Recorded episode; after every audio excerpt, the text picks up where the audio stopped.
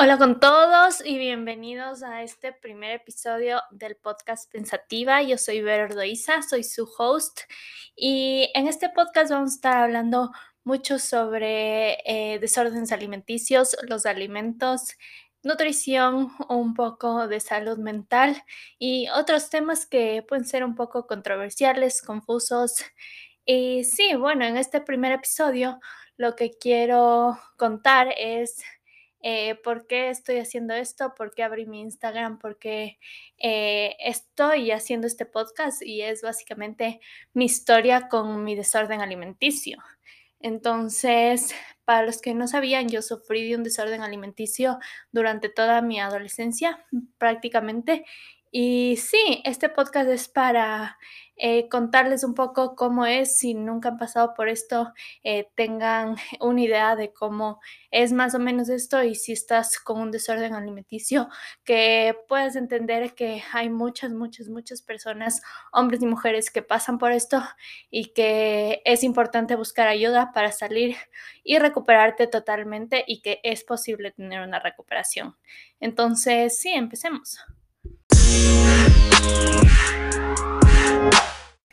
Entonces, todo esto de mi desorden alimenticio empezó más o menos a los 12 años, cuando eh, yo empecé a ver muchos cambios en mi cuerpo. Eh, empecé a menstruar, empezó las caderas a hacerse un poco más anchas, a crecerme el busto. Entonces, son los típicos cambios que le ocurren a una niña de 12, 13, 14 años. Y sí, em, a mí no me gustaba mucho cómo se veía mi cuerpo. Sentía que siempre estaba un poco eh, gorda y esto eh, se incentivaba mucho con mis entrenamientos porque yo entrenaba básquet. Em, entrenaba tres veces a la semana, dos horas diarias. Y mi entrenadora era súper fuerte eh, y nos decía que teníamos que estar flacas, como íbamos a estar gordas y jugar básquet. Entonces, eh, sí, yo ya tenía un poco estas ideas, entonces empecé a hacer un poco más de ejercicio extra en mi casa. Eh, no era nada muy extremo, pero empecé a hacer como DVDs de ejercicios, rutinas de abdominales, a veces bailaba, hacía una bailoterapia. Y mm, también dejé de comer varios alimentos, me restringían algunas cosas, dejaba de comer queso, de comer pan, eh, me saltaba algunas comidas, principalmente la cena, no merendaba, no cenaba, eh, aparte de que yo tenía una actividad física alta porque eh, entrenaba, como les decía. Entonces sí, tenía todas estas ideas, nada muy extremo, pero tampoco es que tenía una excelente relación con la comida o con mi cuerpo. Era como que no era nada extremo, pero estaba empezando. Eh, yo no le decía a nadie esto, obviamente, pero tenía, tenía todas estas ideas y toda esta frustración.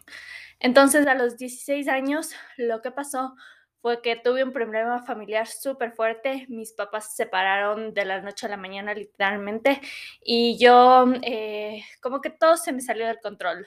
Eh, toda mi historia, toda mi vida perfecta, entre comillas, eh, se salió de control.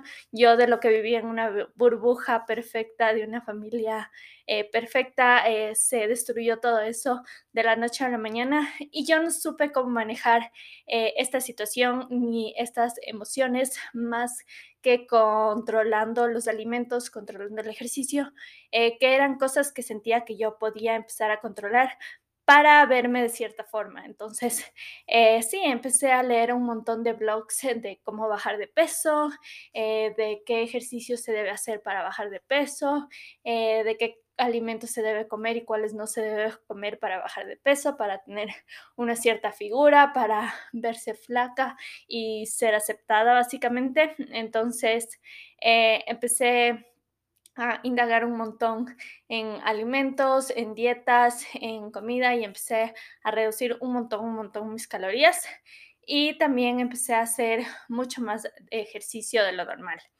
Entonces, al principio fue un poco como que, ok, mis papás dijeron, vamos a un deportólogo para que te vea, porque yo ya estaba con estas ideas locas, entonces mi papá me llevó a un deportólogo y este señor lo único que hizo es empeorar las cosas porque eh, lo que me dijo en consulta fue como que sí, de hecho está un poco subido de peso, pero con una dieta súper rápida y haciendo ejercicio. Y ojo que yo empecé a hacer un montón de ejercicio, haciendo ejercicio, baja ese porcentaje de grasa y se puede ver mucho mejor. Entonces, eh, imagínense a una niña de 16 años que estaba empezando con estas ideas ya medias extremistas le mandan a hacer una dieta de 1500 calorías.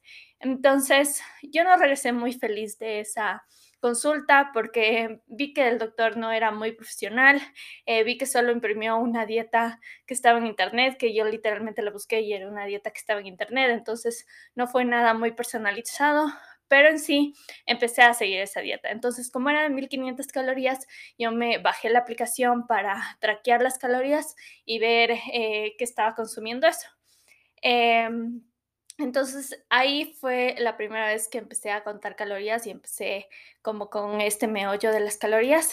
Y mm, después de un tiempo creo que unas dos o tres semanas o un mes de estar con esta dieta, no me acuerdo exactamente, em, yo eh, dije, no, esta dieta no me está sirviendo, eh, voy a hacer mi propia dieta, porque sentía que ya tenía todos los conocimientos necesarios para poder hacerme una dieta yo sola. Entonces, eh, cogí con la aplicación que estaba utilizando para bajar de eh, contar las calorías, puse como que todos mis datos y toda la cosa y me salía que debía consumir 1200 calorías para poder eh, bajar de peso, o sea, la cantidad de peso que quería bajar.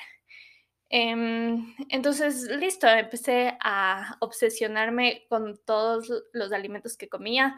O sea, no comía todos los alimentos y aparte comía una dieta súper bajísima en calorías, porque imagínense, 1200 calorías para una eh, joven de 16 años que estudia, hace un montón de ejercicio y que está activa es súper poquito. Entonces, eh, empecé, empecé a hacer estas dietas súper restrictivas y también empecé a hacer un montón de ejercicio. Entonces, mi forma de purga, se podría decir, era hacer un montón de ejercicio. Yo no vomitaba, no me tomé pastillas ni laxantes, tomaba uno que otro té así digestivo, de esos que son como de dieta, pero mi principal forma de purga era hacer un montón, un montón de ejercicio.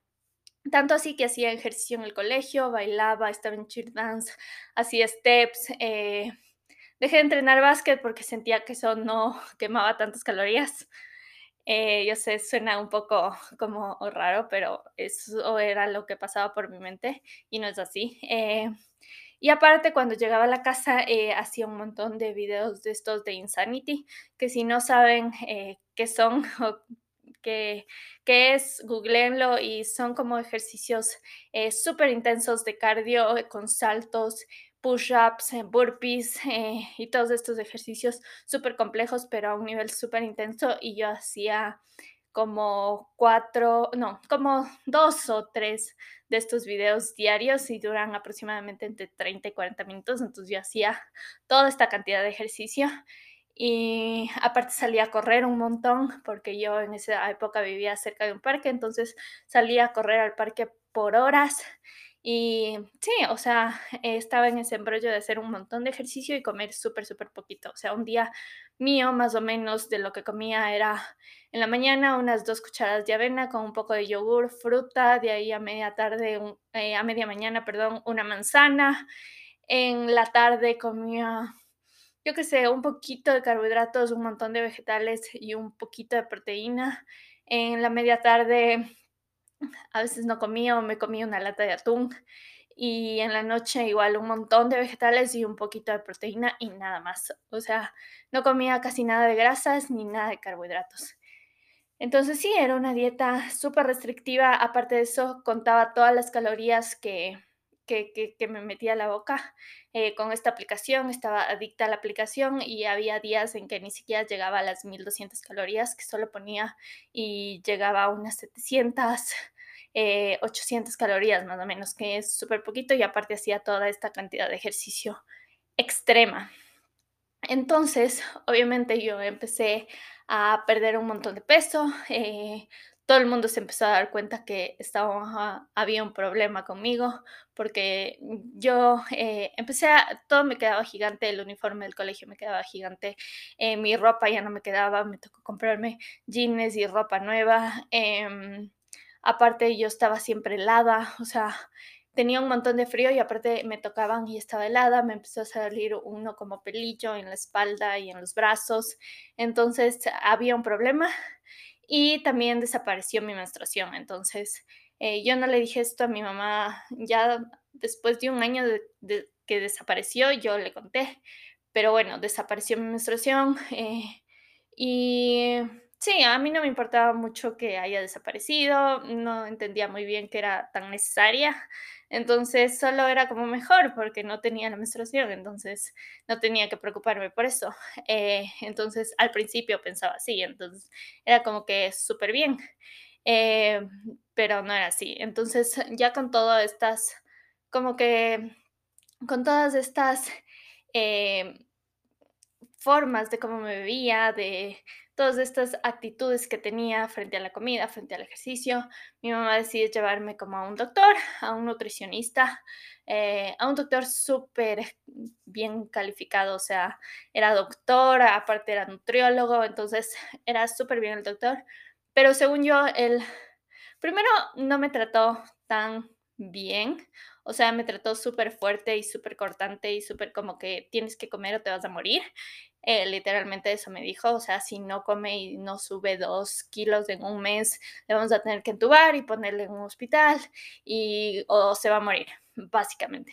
Y mm, a mí no me gustó esa forma en cómo me trató así como clienta, ni siquiera me preguntó cómo estaba o qué estaba pasando, nada, solo me dijo, si no comes, no subes de peso, van a morir. Y yo así como que, ok. Eh, entonces, no, no quería recuperarme en esa época todavía, sentía que todavía yo estaba haciendo bien, yo quería bajar de peso para tener, eh, para estar saludable, para verme de cierta forma. Em, y sí, también estuve con un psiquiatra en ese tiempo que creo que trabajaba con este señor, este nutriólogo, y tampoco, o sea, no quería nada con eh, él tampoco, o sea, no le dije nada, solo le dije como que no, yo estoy bien, yo tengo la razón, basta. Eh, lo que sí, este señor, este nutriólogo, me mandó una dieta eh, para subir estos dos kilos, creo que eras eh, de peso. sí, eran dos kilos, porque yo bajé en todo este tiempo, todo este, em, en todo este tiempo que estuve en estas conductas, bajé como 10 kilos en full poquito tiempo, en menos de seis meses creo. Y Sí, yo, mi peso normal, para que tengan una idea, es de entre 55 y 60 kilogramos. Y yo en esa época estuve pesando 45 kilogramos. Entonces era súper, súper poquito para, para mí, para mi cuerpo. Entonces, sí, este señor me dijo, la próxima vez que te vea, que te vea tienes que pesar 47 kilogramos. Entonces, yo así como que, bueno, o sea, le voy a complacer básicamente a ese señor y a mi mamá y para que vean que sí puedo subir de peso y que no es un problema. Entonces eh, empecé a seguir la dieta de este señor como que es súper estricta, eh, es decir, yo me restringía a otras cosas, solo comía lo que estaba en esa dieta, no comía nada más, eh, ni un gramo más, ni un gramo menos de lo que decía ese papel y esto afectaba mucho cuando salía con mis amigas en las reuniones familiares también, porque si no había la comida que yo quería comer eh, o que yo tenía que comer según esta dieta y según mi mente, no podía comer nada más de lo que estaba ahí. Entonces, eh, me enojaba un montón, me frustraba, lloraba, entonces era un desastre. Pero bueno, a la final de ese mes subí esos dos kilos y le dije ya, a mi mamá le dije como que ya, ya no quiero volver más donde ese señor, no me agrada, no me gusta cómo me trató, eh, no quiero nada más, o sea, no quiero eh, otra persona. Entonces, eh, lo bueno es que con esto ya como que yo me di cuenta, o sea, como que me di cuenta que algo no estaba bien. O sea, este señor me había dicho esto por algo y aunque no fue lo más amable del mundo, em, me había dicho por algo. Entonces dije, ok, si tengo un problema, tengo que ver cómo solucionar este problema. Entonces yo quería hacerlo todo yo solita en ese momento. Entonces empecé a leer un montón sobre desórdenes alimenticios y que, y sí, o sea, sentía que sí tenía un poco, pero que no, a mí no me podía dar eso, que era súper raro. Eh, o sea, fue súper duro para mí aceptar que sí, o sea, tengo un problema, tengo un desorden alimenticio, ayúdenme. Nunca dije eso, pero en el proceso te vas dando cuenta que, que, que viviste eso y al final lo reconoces. pero en ese momento yo no sabía, pensé que solo estaba haciendo eh, una dieta y ejercicio para verme de cierta forma y que no era un desorden alimenticio para nada.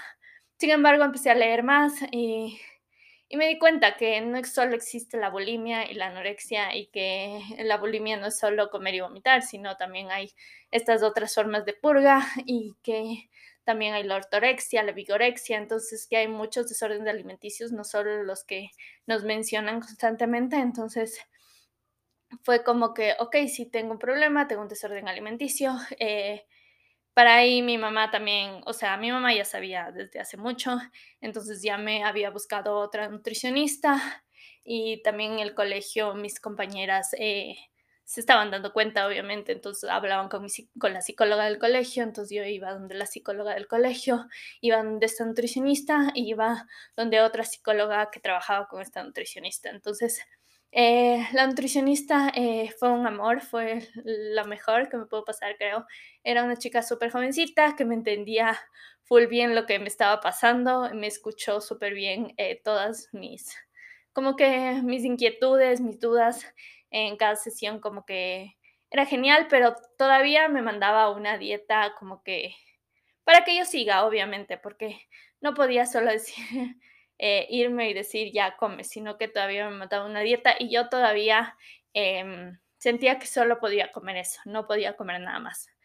Entonces, así estuve con esta nutricionista, con esta psicóloga Em, aquí como empecé a comer un poco más, empecé a experimentar un poco de periodos de atracones y mm, aunque dejé de hacer un poco de ejercicio, sí seguía haciendo un montón eh, para una persona normal, creo porque mm, tenía estos periodos de atracones y con esto venía la culpa y con esto venía mi forma de purga, que era hacer ejercicio. Entonces, eh, yo eh, lo que hacía era como a las 12 de la noche, una de la mañana, cuando todo el mundo estaba dormido, salir a la cocina y coger galletas, chocolates y comerme todo eso en mi cuarto.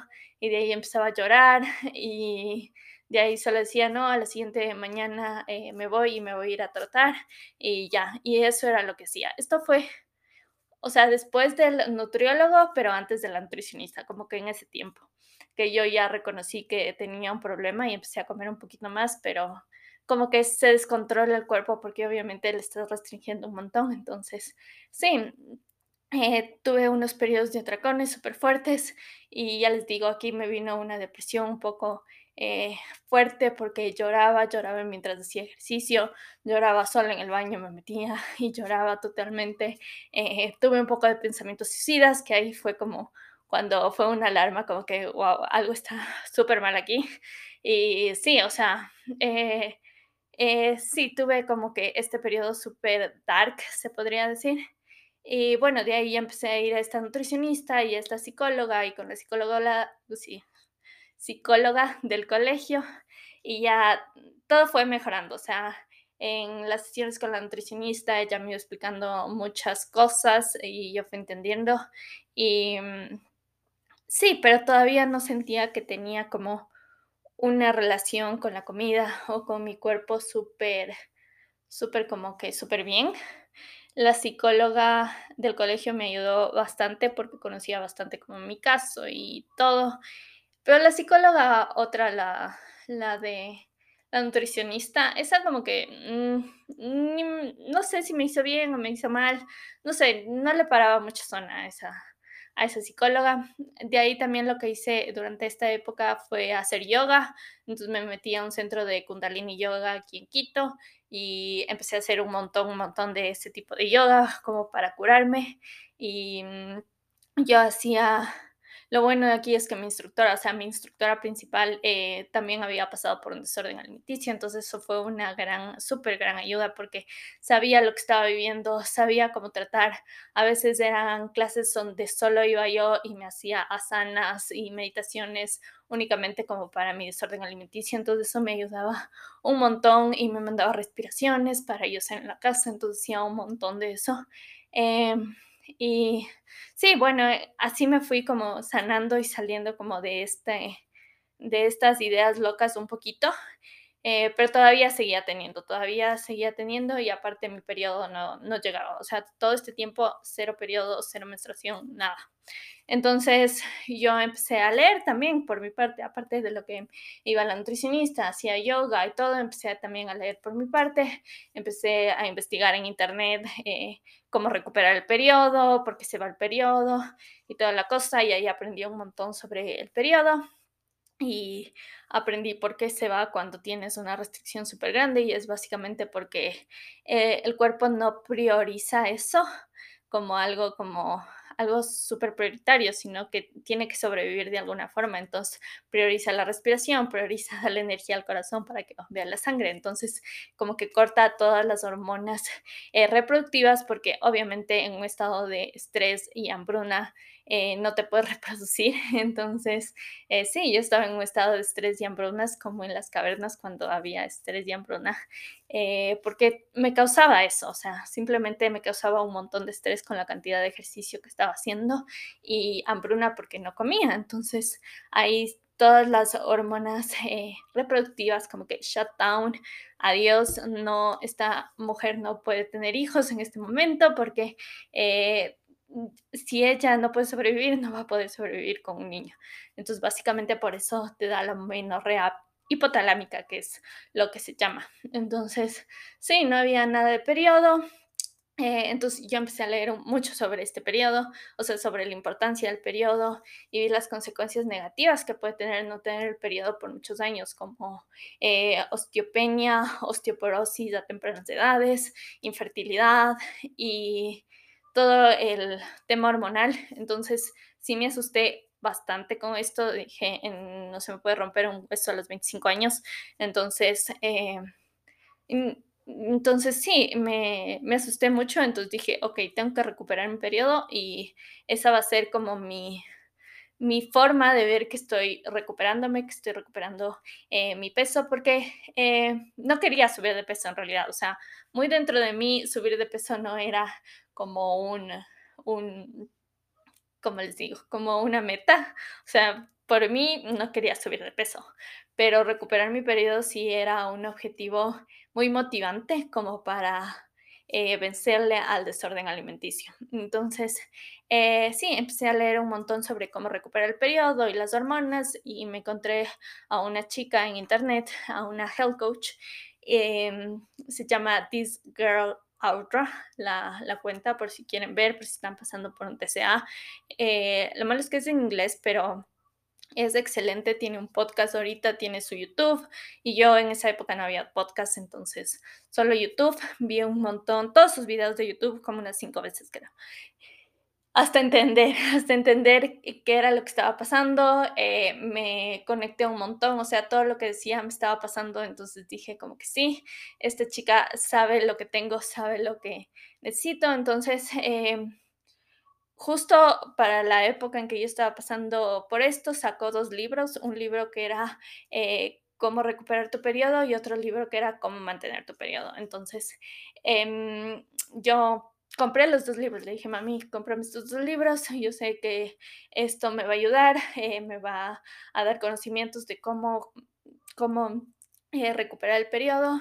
Y sí, o sea, yo para esta época ya le había dicho a mi mamá eh, que no tengo periodo porque al principio no le quería decir nada, pero ya le dije. mi mamá también me llevó a un ginecólogo y también me hacían acupuntura. Entonces, me llevó a un ginecólogo que en realidad eh, fue un ginecólogo súper como, eh, ¿cómo digo esto? Como que súper, o sea, me dijo la verdad así tal cual era. O sea, me dijo como que tus hormonas no van a funcionar si tú no das comida a tu cuerpo. No me dijo con estas palabras, pero yo llegué a entender esto y yo ya tenía bastantes conocimientos de las hormonas por lo que estaba leyendo a esta chica. Entonces dije, ok, este es un profesional respetable porque no me mandó la pastilla anticonceptiva para resolver mi problema hormonal, no me dijo tengo que tienes que hacer cualquier dieta loca, sino me dijo tienes que comer y recuperar tu peso y así vas a recuperar el periodo, o sea, mm, no me dijo yo no puedo hacer nada, pero también yo le dije a mi mamá como que no vamos a tener millones de de profesionales de la salud encima porque cada uno cuesta. Entonces yo también pensaba mucho en eso, en cuánto le debe estar costando a mi mamá todo esto. Entonces sí, mm, no volví a ir al ginecólogo, pero sí me hacía bastante acupuntura, aunque no sé si sirvió de algo o no. Capaz sí, no sé, pero cuando estaba con acupuntura tampoco recuperé el periodo. Em, después, em, bueno, yo empecé a leer estos libros y toda la cosa, y justo era la época en que estaba terminando el colegio y estaba en la transición para entrar a la universidad.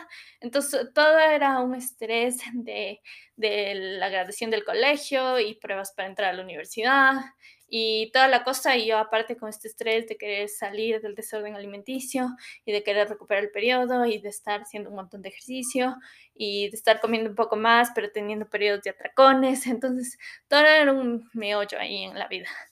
Eh, pero sí, o sea, igual iba la nutricionista y, empecé a leer este libro, este libro de cómo recuperar el periodo. Entonces, lo que decía básicamente el libro era que debes aumentar tu consumo de carbohidratos y grasas buenas y mantener la proteína como estable, como que no comer tanta proteína. Y esto era eh, era todo lo contrario a lo que yo había leído de cómo estar como que más saludable, entre comillas, porque la mayoría de personas fitness y de, del health and fitness mundo em, te dicen que obviamente comas más proteína, porque el músculo crece con proteína, que reduzcas la cantidad de carbohidratos y reduzcas la cantidad de grasas. Entonces, una dieta súper alta en proteína y yo estaba consumiendo esa dieta súper alta en proteína. Entonces, sí, fue como que cambiar ese chip de comer una dieta súper alta en proteína a empezar a comer más carbohidratos y más grasas, a los cuales yo le tenía un miedo tremendo, sobre todo a los carbohidratos. Las grasas, no tanto pero los carbohidratos yo pensaba que eran el enemigo.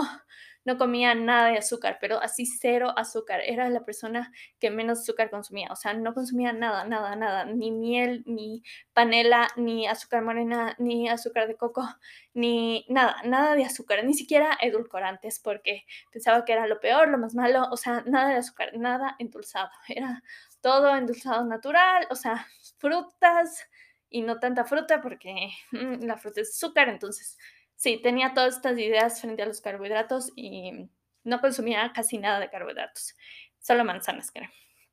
Y avena.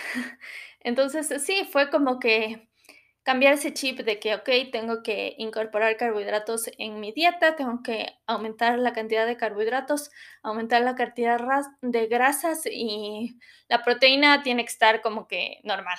Entonces, eh, esta chica era vegana, entonces obviamente promovía una dieta vegana para la recuperación y como un estilo de vida en general, porque la dieta vegana obviamente es más alta en carbohidratos. Em, y bueno, yo decidí, decidí yo sola, sin consultar a un nutricionista, sin consultarle a mi nutricionista, sin consultar a nadie, sin hacerme un examen de sangre, sin nada, eh, hacerme vegana. Entonces, eh, sí, me hice vegana. Dije, mm, ok, si tengo que superar mi miedo a los carbohidratos y la dieta vegana es súper alta en carbohidratos y esta chica ha visto que funciona muy bien para la recuperación eh, del periodo, llevar una dieta vegana, mm, dije, ok, voy a ser vegana. Entonces me hice vegana de la noche a la mañana porque aquí tenía una mentalidad súper extremista. Entonces de la noche a la mañana dije, ya no voy a comer más carne, ya no voy a comer más huevos, ya no voy a comer eh, más lácteos, eh, nada, nada, nada que sea eh, de origen animal. Todo vegano, me empecé a ver todos los documentales, todas las, todos los blogs, todo del veganismo. Entonces me metí todo el veganismo en, en mí y bueno, también fue un poco obsesivo porque Obviamente el veganismo es hermoso, tienen una filosofía hermosa, eh, es genial las personas que lo hacen. Eh, de verdad es mis respetos y se puede estar saludable y ser vegano completamente en cualquier etapa de la vida. Pero yo ahorita estaba con pensamientos súper obsesivos y solo quería eh, sanarme, entonces dije, ok, voy a perder mi miedo siendo vegana y comiendo un montón de carbohidratos. Y bueno, empecé con esa dieta vegana. Para esto ya mis sesiones con la nutricionista habían acabado porque creo que eran 10 sesiones, algo así era. Y bueno, justo acabó las 10 sesiones, yo ya me sentía mucho mejor y había subido un poco más de peso también, entonces estaba súper bien, ya estaba dejando de hacer un poco de ejercicio, o sea, todavía lo hacía, pero ya no cinco horas diarias, ya solo como que la hora, hora y media más o menos de ejercicio, entonces era como que más controlado eh, ya estaba comiendo más y obviamente estaba siendo vegana, entonces estaba comiendo muchos más carbohidratos y empecé a comer un montón, pero no se imaginan la cantidad de comida que yo empecé a comer para eh, recuperar el periodo, básicamente, que era mi objetivo. Eh, entonces, sí, empecé empecé a comer un montón, un montón, un montón y yo no vería cambios físicos en mi cuerpo. Lo que sí empecé a sentir ese boost de energía que te da la comida era como que estaba en un estado como que súper down, súper irritable, súper eh, súper feo, como que no sentía nada de alegría en la vida. Y como empecé a comer tanto, eh, empecé a sentir como ese boost de energía. Entonces me sentía súper tranquila, súper ya más feliz, más más ánimo también, ya no eh, mandaba a todo el mundo a la miércoles de mi casa porque eso pasaba mucho, ya no lloraba tanto. Eh, y sí, empecé como a recuperar la salud, solo que no subía de peso y no recuperaba el periodo, porque obviamente no subes de peso de la noche a la mañana. Y esto puede ser como que súper, un poco contradictorio, porque las personas creen que subir de peso es súper fácil, pero cuando estás en ese punto en que quieres conscientemente subir de peso, es súper complicado. Y más si estás pasando por un trastorno alimenticio, porque eh, lo primero que hace tu cuerpo con la comida es, eh, es dañar, es, perdón, es recomponer todos los daños internos que se estaban causando. Entonces, obviamente a los órganos internos estaban sin energía, entonces estaban más débiles, no estaban funcionando a su 100%, entonces lo primero que hace tu cuerpo con toda la comida y con toda la energía es recomponer toda la parte interna, entonces obviamente no, no es que subes de peso de un día para el otro por comer un montón. Y también yo estaba haciendo todavía ejercicio, entonces eso también no me dejaba subir de peso totalmente porque estaba gastando un montón de energía en hacer ejercicio. Entonces, eh, sí, yo empecé a comer vegano, empecé a hacer un montón de, o sea, no un montón de ejercicio, pues seguía haciendo ejercicio ya más controlado, se podría decir. Y sí, empecé esta dieta vegana. Em, esto fue, seguía siendo vegana hasta que un día em, me empezó a dar un dolor en la barriga súper, súper, súper fuerte y aquí creo que mi cuerpo fue cuando dijo ya basta de hacer ejercicio, ya basta de todo ya estoy harto, básicamente, y me dio una apendicitis. Entonces, mm, si les da una apendicitis, saben que no es la gran cosa, o sea, es como que te duele un montón ese rato, de ahí te llevan al hospital. Eh, yo no me acuerdo mucho, creo que me drogaron o sea, no drogar, drogar con drogas, sino con medicinas para que como que esté más relajada. Entonces, no me acuerdo mucho, me acuerdo que me hicieron unos exámenes, me dijeron, sí, es apendicitis, eh, hay que sacar el apéndice, obviamente. Entonces, fue un, bueno, ya, pues, saque. Eh, y, ya, el punto es que yo entré a presión, toda tranquila, y a lo que salí, eh, obviamente en todas las operaciones te ponen penicilina y yo no sabía que era hasta ese momento que era alérgica a la penicilina. Entonces me, eh, me dio una reacción alérgica súper fuerte a la penicilina y a pesar, o sea, en el hospital estaba controlada porque me estaba metiendo los antialérgicos, pero ya iba como una semana creo ahí y eso fue carísimo, entonces ya iba creo que como una semana ahí metida en el hospital eh, con antialérgicos y, y, con todo el tratamiento ese que te hacen creo para las alergias. Y mis papás creo que se cansaron porque nadie les decía nada, como que es por esto, es por esto. Nadie decía nada. Eh, ninguno de los doctores les daba una les daba una explicación como que real de lo que estaba pasando. Entonces me sacaron del hospital, o sea, bajo consentimiento, sin bajo, bajo su consentimiento, no sé cómo se dice eso, pero que los médicos no quieren sacar, no, no te mandan, sino que tú le sacas al paciente porque ya, ya estás harto básicamente. Entonces me sacaron y cuando me sacaron ahí explotó mi cuerpo, o sea, literalmente explotó, porque me hinché toda, me hinché, era como una ampolla gigante en todo mi cuerpo, se me hinchó la cara, los dedos, los pies, eh, el estómago, todo, todo, todo era yo una eh, ampolla gigante básicamente, me picaba todo, me ardía todo, me quemaba todo y fue creo que lo más horrible que he pasado hasta ahora en mi vida. Em, eh, no podía ni ver bien porque obviamente mis ojos estaban hinchados, entonces no podía abrirles bien y Sí, eh, fue horrible, fue creo que uno de los meses más horribles de toda mi vida. Entonces, mi mamá estaba súper preocupada, me llevó a este acupunturista con el que me estaba tratando, no me quiso atender. De ahí me llevó a otra doctora y ella ya, bueno, me quiso atender. Era una eh, era una doctora que trata con medicina natural. No me acuerdo el término exacto de cómo se llaman los doctores. Pero bueno, eh, con esta doctora ya me había tratado como que siempre me trataba con el esposo de esta doctora y ahora me traté con eh, la doctora porque el esposo había fallecido por esas épocas. Entonces sí, fue todo un drama porque no tenía un doctor, pero de ahí la, la, esposa del doctor eh, fue súper linda, me atendió con todo el cariño, me dio unas agüitas que daban y también me mandó como tratamientos para la piel, con avena, con cosas así súper naturales. Entonces, para mí eso era como que siempre he sido full de la medicina natural. Obviamente sí, hay, sí comparto ciertas cosas de la medicina tradicional, pero sí, esta doctora me mandó así todo natural eh, y sufrí un montón, no se imaginan. Eh, la picazón, no podía dormir en las noches de cómo me picaban las piernas, cómo me picaba la cara, los brazos, la espalda. Eh, y bueno, pasé así un tiempo y justo fue antecitos de entrar a la universidad, entrar al primer semestre.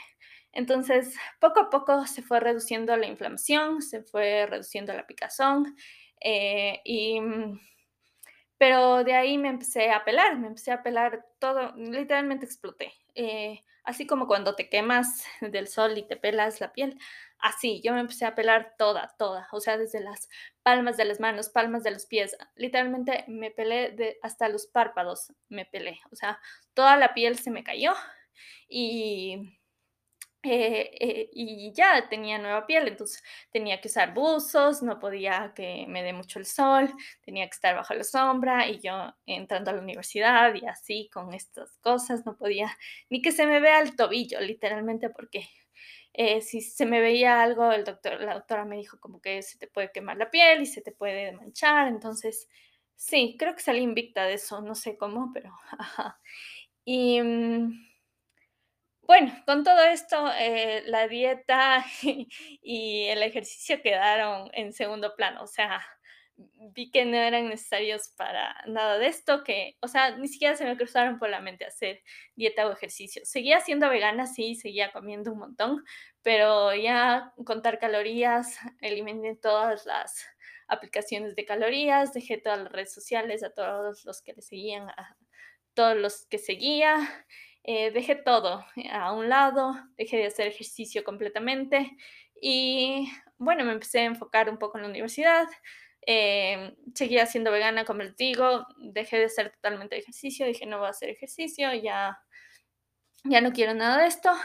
Y eh, eso fue el primer semestre. El segundo semestre me metí a yoga porque ya me sentía mucho mejor, ya había subido de peso también, entonces eso era un plus, ya estaba en un peso más más mío, ya creo que pesaba como 54, 55 kilogramos, o sea, ya estaba en mi peso, entonces dije, me voy a meter a yoga, o sea, como yo ya tenía la, el antecedente de Kundalini Yoga, ya sabía un poco, entonces me metí a yoga, me gustó mucho.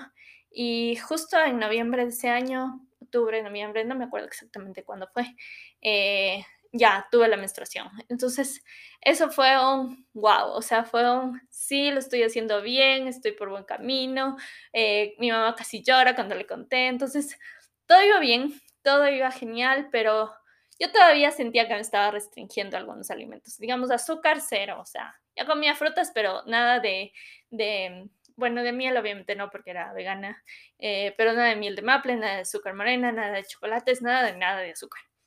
Y aparte, no me acuerdo, o sea, pizzas, hamburguesas obviamente no comía y sí tenía un poco de miedo de salir a comer también. Entonces, ajá, no comía nada, así cero. Y entonces quería sanar eso, o sea, ahorita ya físicamente estaba sanada, pero mentalmente todavía tenía estas restricciones, estas ideas frente a la comida y quería sanar esto también porque no podía seguir viviendo así, como que tratando de controlar en mi cabeza, a pesar de que ya no llevaba una aplicación o ya no hacía nada de esto. Y eso de la aplicación, no es que de un día al otro como solo le borré, sino como que le borraba, le descargaba, le borraba, le descargaba. Entonces, sí fue un proceso también. Entonces, sí, ya tenía la aplicación, pero tenía un montón de información en mi cabeza y todavía seguía un poco abrumada. Entonces, quería sanar eso, quería sanar esa relación que tenía con la comida. Entonces, decía, o sea, yo escribía en mi diario, tengo diarios eh, de esa época o hojas escritas así como que solo quiero poder comer de todo y que no me importe, o sea, que no, no que no me importe, pero poder tener la libertad de comer de todo. Y, mm, y curarme de esto y también quiero recuperar mi periodo y todo. Entonces ya cuando recuperé mi periodo fue un wow y de ahí dije como que no, tengo que, tengo que empezar a comer de todo, pero yo era vegana, entonces todo el mundo sabía que yo era vegana, entonces cómo iba a explicar a la gente que voy a empezar a comer de todo y, o sea, también era una, como que yo no quería quedar mal y era súper como que contradictorio yo mismo, como que ya quería empezar a comer, pero no, no podía dejar de ser vegana porque como, ¿qué va a decir la gente de mí? Básicamente. Entonces, ahorita pienso y es como que, ah, pero sí, eso era lo que pensaba en esa época. Entonces, sí, dije, no, voy a seguir siendo vegana, ya no importa. Eh, y me seguía restringiendo. Digamos, sí quería una pizza, pero mm, no porque soy vegana o lo que sea. Eh, pero bueno, para esto a mi mamá, no sé, mi mamá estaba bendecida, creo. Eh, me dijo como que hagamos exámenes, exámenes de sangre para ver como que qué está pasando. Y porque ya físicamente estaba muy bien, ya se me veía bien, ya no estaba súper flaquita, ya estaba con mi periodo súper regular. Eh, pero sí, eh, me hice los exámenes de sangre y efectivamente estaba con deficiencia de B12 porque obviamente no consulté a nadie. Había leído en un par de blogs, en un par de videos que sí, es importante la B12, suplementarse, más si llevas una dieta vegana y todavía más si llevas una dieta súper restrictiva, eh, que no comías nada y de ahí una dieta vegana así, pum, de la noche a la mañana y yo no me suplementé con B12, entonces eh, sí, estaba con una deficiencia de B12. Todavía no crónica, obviamente, porque si no, no estuviera hablando aquí con ustedes, pero estaba empezando a tener esta deficiencia de B12. Entonces, ahí mi tía, que es médica, me dijo como que no, tienes que empezar a comer carne sí o sí. Eh, aparte de eso, te vamos a inyectar B12. O sea, eh, me inyectaron como, creo que seis agujas de, creo que complejo B, porque aquí no había solo B12, pero gigantes. Y empecé no a comer carne de la noche a la mañana, pero comía un poco de hígado de de res, que es una de las mayores fuentes de B12, y también pescado. Entonces empecé así y yo dije como que ya, pues o sea, toca dejar de ser vegana. Em, fue un poco raro al principio porque todo el mundo en la universidad por lo menos me empezó a conocer como vegana y que yo era vegana y que sí. Eh, entonces, eh, no sabían todo mi historial del trastorno alimenticio ni nada, porque no es que yo voy contando esto por, por todo lado y decir, hola, soy Vero y tengo, tuve un desorden alimenticio, o sea, no. Pero sí, o sea, todos sabían que era vegana, entonces fue un poco raro decir, ah, no, ya no soy vegana. O sea, y sin tener una explicación así muy, muy clara. Pero bueno, o sea, pasó, fue como que whatever. Eh, y, mm, y sí, empecé a comer un poco de carne. Eh, bueno, no carne roja, ya les digo, hígado, hígado intenso por creo que un mes hasta volverme a hacer los exámenes y ver que ya estaba más regulado. De ahí dejé de comer hígado porque me parece la cosa más horrible del mundo. Y bueno, empecé a comer un poco de pescado, de mariscos, eh, también empecé ya a comer pollo, pero sentía que seguía restringiéndome. O sea, Comía bastante comida saludable, sí, pero no podía comerme una pizza un martes. Entonces, yo decía, esto no es posible, no puedo vivir así toda mi vida, o sea, no, tengo que poder comer una pizza un martes. Entonces, em, empecé a hacer, hice una lista, lo que hice fue hacer una lista de todos los alimentos eh, que me causaban como que ansiedad, o sea, como que mis fear foods, ah, como lo dicen en inglés, como que la comida que te da miedo comer, por cualquier razón que sea. Entonces, sí, hice una lista completa de todos esos alimentos y los empecé a incluir en mi día a día, es decir, empecé a, incluirlos en mi dieta diaria, junto con alimentos que para mí eran como, como alimentos safe, como seguros, básicamente. Entonces, por ejemplo, les voy a poner un ejemplo.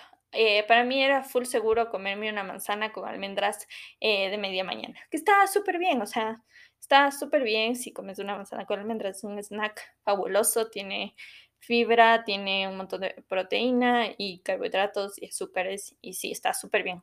Pero desde la mentalidad de que yo lo hacía es que solo puedo comer eso a media mañana, entonces era como que, ok, no, vamos a comer esto y vamos a comernos un pedazo de chocolate. Entonces, pero un pedazo no de chocolate 60% cacao, 85% cacao, no, un pedazo de chocolate, el que es con azúcar, el que no es chocolate, el que es azúcar. Entonces sí, eh, incluía el chocolate así en mi dieta. Eh, o digamos el pan, el pan blanco.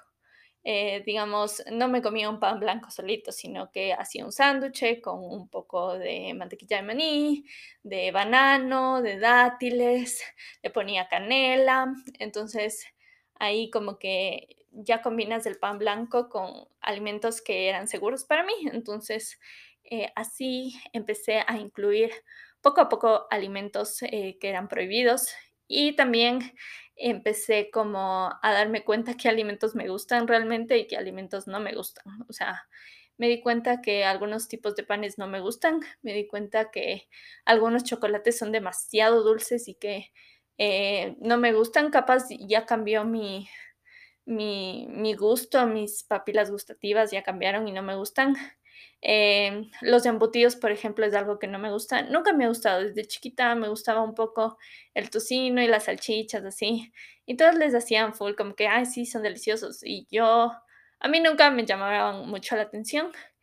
Y sí, ahorita no me gustan, o sea, no es algo que, ay, qué delicioso un huevo con tocino, es como que, mm, no, no me gusta, no me gusta. Y si te gusta a ti, está todo bien, pero a mí no me gusta, entonces empecé a reconocer qué alimentos me gustaban, qué alimentos no me gustaban. Eh, digamos, la carne de chancho no me gusta para nada, y aunque full gente dice que es lo mejor, a mí no me gusta, entonces no la consumo, pero ya la consumí después del trastorno alimenticio y ya es como una decisión de que, ok, sí puedo comer, no es que no puedo comer, pero no me gusta, entonces no voy a comer algo que no me gusta.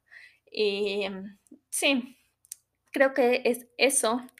Y bueno, así, así he ido, como que también empecé a salir bastante con mis amigas de la U, ya salía un poco a comer, eh, también eh, empecé a salir con un chico, entonces ahí sales full a comer y yo le conté toda esta, como que esta relación que tenía con la comida. Entonces sí, él como que sí, salíamos a comer y como que también eso me ayudó, salir a comer con otra gente a, a restaurantes y a cosas para, para romper ese miedo que tienes frente a la comida, porque a mí me da full miedo salir a comer a restaurantes. Eh, entonces, sí, eso me ayudó bastante. Em, otra cosa que me ayudó fue como que mi círculo de apoyo, creo que eso es súper esencial para, un, para una recuperación de un trastorno alimenticio, tener un círculo de apoyo eh, profesional y también como familiar y de amigos, porque eh, los profesionales obviamente están ahí y te ayudan teóricamente como que todas las, te todas las técnicas y las tácticas y te dan el conocimiento, pero los amigos y la familia es lo que está ahí en tu día a día, entonces si ellos no te apoyan es un poco complicado. Eh, entonces sí, eh, a mí mi familia y mis amigos me apoyaban totalmente, nunca me dijeron, ay, como que sí, te has engordado, como que no, o sea, como que nunca mencionaron nada sobre mi cuerpo, nada sobre eh, mi dieta. Bueno, algunos sí sobre cuando bajé de peso, como que, wow, bajaste de peso, te ves eh, como que súper bien. Y esto, por favor, no lo hagan porque, eh, o sea, primero no está bien comentar sobre el cuerpo de nadie. no digo que yo no lo he hecho, pero no está bien. Segundo, em, no sabes lo que está pasando esa persona, o sea, yo bajé de peso porque estaba con una depresión terrible, porque obviamente estaba con un trastorno alimenticio y que me digan como que, que me aplaudan que yo haya bajado de peso es como que súper duro y no sabes qué está pasando la persona cuando bajó o cuando subió de peso. Entonces es mejor no hacer comentarios sobre el cuerpo y sí, el círculo de apoyo es súper importante, em, encontrar a alguien con quien confíes. Em, y encontrar un buen profesional de la salud que, te ayude a salir de, ese embrollo en que te metiste.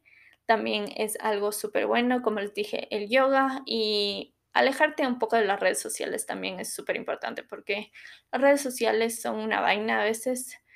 Eh, puede ser muy positivo si sigues a gente que es positiva y que es antidieta y que te ayuda como que en ese lado, pero puede ser muy negativo porque eh, vivimos en una cultura eh, de dieta increíble, gordofóbica, entonces sí. Eh, eso, eso es todo lo que les puedo contar de esta historia mía con mi trastorno alimenticio. Si me olvidé algo, lo toparé en otro podcast, pero sí, espero que les haya gustado este primer episodio, que hayan conocido un poco más de mi historia, que eh, si tienen un desorden alimenticio, eh, les inspire, les ayude en algo a saber que no están solas, no es que solo ustedes pasan por esto, hay millones de chicas, chicos, hombres, mujeres, em, de todas las edades que están pasando por esto y es una realidad. Y sí, a pesar de que es un tabú hablar sobre los trastornos alimenticios y que puede ser un poco incómodo, decir tengo un desorden alimenticio y necesito ayuda, eh, es súper necesario, súper necesario buscar esa ayuda. Eh, y si conocen a alguien o creen que alguien tiene un desorden alimenticio, eh, también que esto les haya ayudado como que entender un poco más cómo se siente la persona, em, cómo es como que este embrollo y que no es solo cosa de empezar a comer y ya. O sea, puede sonar muy así, como que ya solo tienes que dejar de hacer tu restricción y empezar a comer. Es como que no es tanto así, es también un trabajo interno muy fuerte, saber la razón real por la que ocurrió todo esto. Y mm, sí, para cada persona es diferente. Yo les podría decir que, o sea, mi razón fue obviamente por este problema familiar súper fuerte que tuve. Eh, hubo un descontrol en mi vida, entonces traté de controlarlo a través de la comida y del ejercicio y muchas personas eh, hacen eso y caen en un trastorno alimenticio por eso, eh, pero también era el bombardeo de la cultura de dieta que está, estaba, está y espero que ya no siga estando, pero yo creo que sí va a seguir estando durante muchos años más, eh, porque obviamente te hacen creer que un cuerpo flaco, fit, es sinónimo de salud y no es así más una mezcla de todos los comentarios que siempre se hace en reuniones familiares y en, entre amigos. Entonces, sí, es una mezcla de cosas y cosas que hay que sanar, no solo física, sino psicológicamente. Entonces, es un problema de salud mental. Entonces, sí, no es que solo empezar a comer y dejar de hacer ejercicio y ya dejar de ser flaca, porque, o sea, no, no es solo eso. Entonces, mucho más, iba más allá de de solo querer ser flaca la razón por la que caes en un desorden alimenticio. Entonces sí, espero que les haya gustado. Em, y nos vemos en otro episodio del podcast con otros temas así de interesantes. Entonces, que tengan un hermoso día, tarde o noche y nos vemos. Bye.